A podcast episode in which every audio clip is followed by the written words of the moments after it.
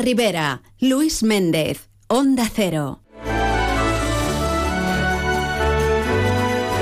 Pues bien, arrancamos las doce y media. Vamos a saludar a una de las personas que sin duda en estos días, pues tal vez más consejos le pidan por la calle, en su casa y allá donde haga falta, incluso nosotros también. Vamos a hablar con la nutricionista del Hospital Vitas Aguas Vivas y del Centro Médico Vitas Alcira, Paula Marc. Muy buenas tardes.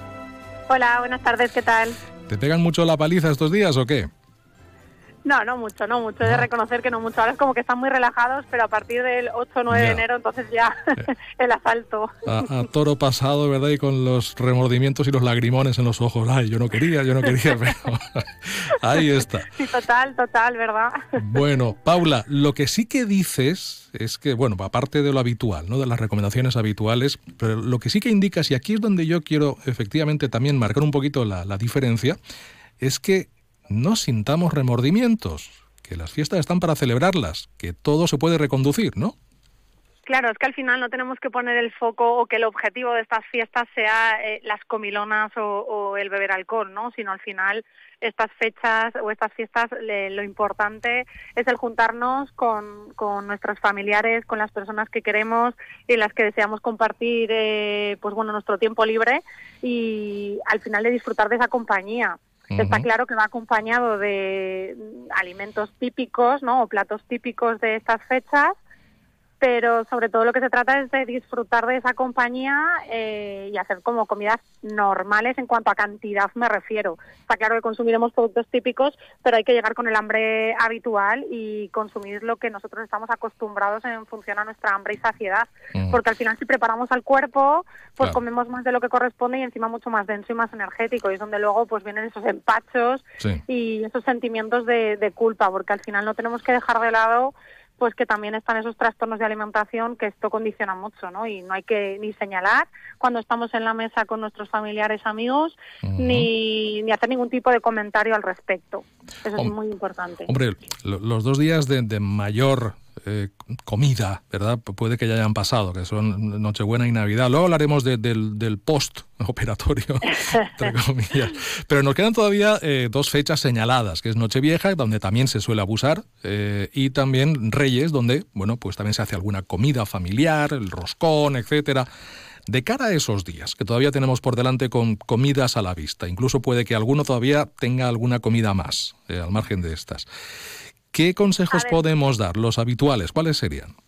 Bueno, para mí sobre todo en Nochevieja, donde el abuso mayoritario siempre suele ser el alcohol porque es lo que lo que se presta. No, no es una no son comidas a lo mejor más abundantes es sobre todo la ingesta de alcohol. Entonces yo recordar que, el agua existe, que la tenemos que tener presente, que no se nos tiene que olvidar en esas mesas que preparamos. Y que igual que tenemos la copita de vino, pues al lado tenemos que tener la copita de agua perfectamente llena e ir reponiéndola, ¿vale? La hidratación es muy, muy importante. Y luego de cara hacia el roscón y el Día de Reyes sí que lo veo más abundante en cuanto a ingestas y sobre todo ingestas más dulces, ¿no? Del típico roscón y que luego hacemos pues comidas con, o sea, las cenas con amigos del roscón que se presta a comer también un poco más y a beber más y pues bueno, lo mismo, o sea, no, no vayas con esa hambre, merienda, come y llega con tu hambre habitual y luego simplemente los días posteriores pues solo piensa y di, vale, ¿qué he dejado de consumir? Frutas y verduras, básicamente.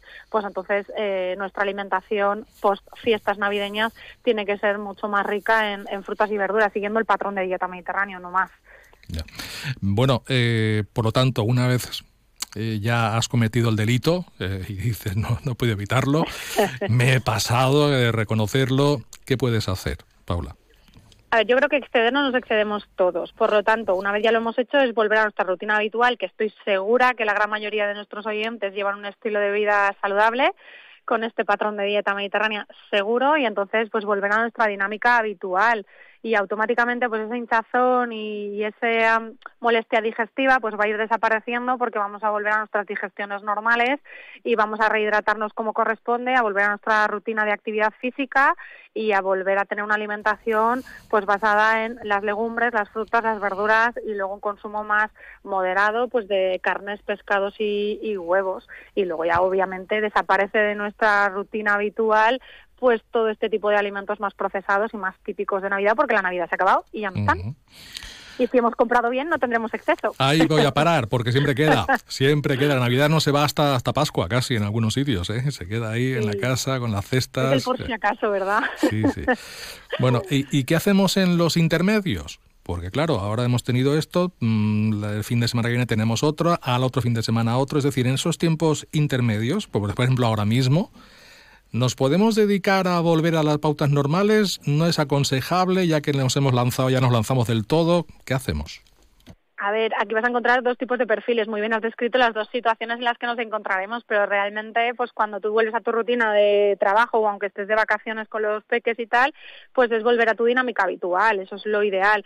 Sí que es verdad que te van a surgir, pues alguna comida imprevista o que vas a hacer planes, ¿no? O con horarios totalmente diferentes para intentar en la mayoría de lo posible, pues seleccionar eh, aportándole valor nutricional y no calorías vacías. Ese es mi consejo, porque al final también de tu tiempo libre debes disfrutarlo. Tampoco restringirte ni condicionarte, pero sí saber elegir. O sea, al final en el equilibrio está el éxito. Bueno, y para concluir ya, Paula. En el caso de la tanto del hospital Vitas Aguas Vivas como en el centro médico Vitas Alcira, en este caso eh, es importante el hecho de que cuando van a tu consulta, la atención es individualizada. Es decir, estos consejos jamás se pueden generalizar. No, claro, o sea, ahora estamos generalizando porque es como muy amplio, pero sí que es verdad que cuando nosotros tenemos al paciente delante, pues claro, cada uno tiene una genética, tiene un estilo de vida, tiene una rutina, tiene unos hábitos, tiene unos gustos alimentarios, eh, tiene una morfología mm, totalmente diferente, entonces no vale todo para todo el mundo. Por lo tanto, que intentamos? Pues eso, conoces cuál es su rutina, cuál es su dinámica, cuál es su composición corporal, que ahí es la clave del éxito para saber qué es lo que hay dentro, ¿no? Es como que te has comprado una lavadora, necesitas su libro de instrucciones para darle el máximo rendimiento posible, pues con esto igual.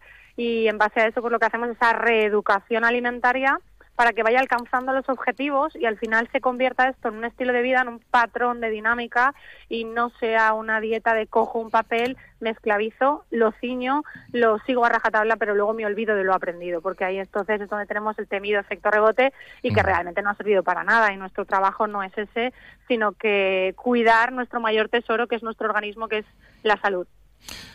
¿Comemos muy mal? Los... Comemos muy mal, pues a ver.